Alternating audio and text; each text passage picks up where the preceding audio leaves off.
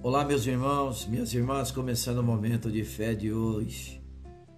Gafanhoto, filho de Deus, está em Números, capítulo 13, dos versículos 32 ao 33, que fala assim: E espalharam entre os israelitas um relatório negativo acerca daquela terra.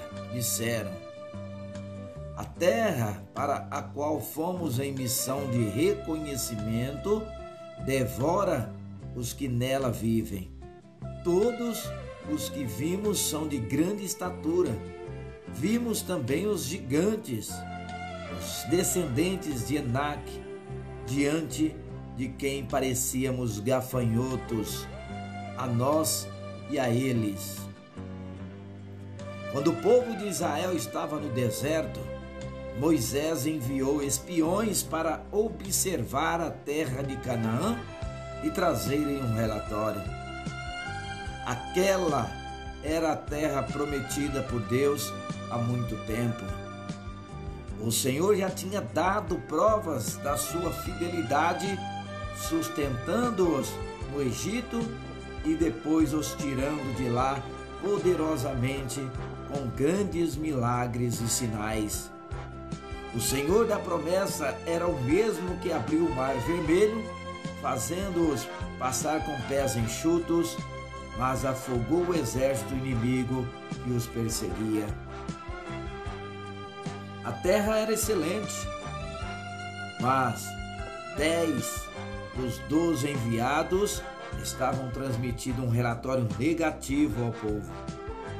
Eles se viam como gafanhotos diante dos habitantes da terra, pois esqueceram-se da grandeza de Deus que estava presente com eles.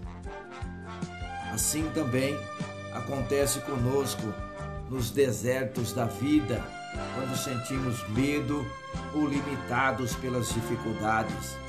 Mas confie, você é um filho de Deus, não um gafanhoto. Tenha coragem e não murmure. Deus está contigo e te dá forças para vencer. Vamos falar com Deus agora. Leve os seus pensamentos ao céu. Fale com Ele. Senhor Deus e Pai, ajuda-me a confiar em Ti, Senhor, sempre que passar pelos desertos da vida. Ensina-me a crer que maior é o que está em nós do que o que está no mundo. Fortalece a minha fé na tua promessa, Pai. Oh, Pai, tu és fiel e todo-poderoso. Sei que no Senhor posso ter esperança de um futuro certo, cheio de alegria e paz. A ti entrego as minhas necessidades e aflições. Ajuda-me a prosseguir em nome de Jesus te peço e que assim seja. Amém.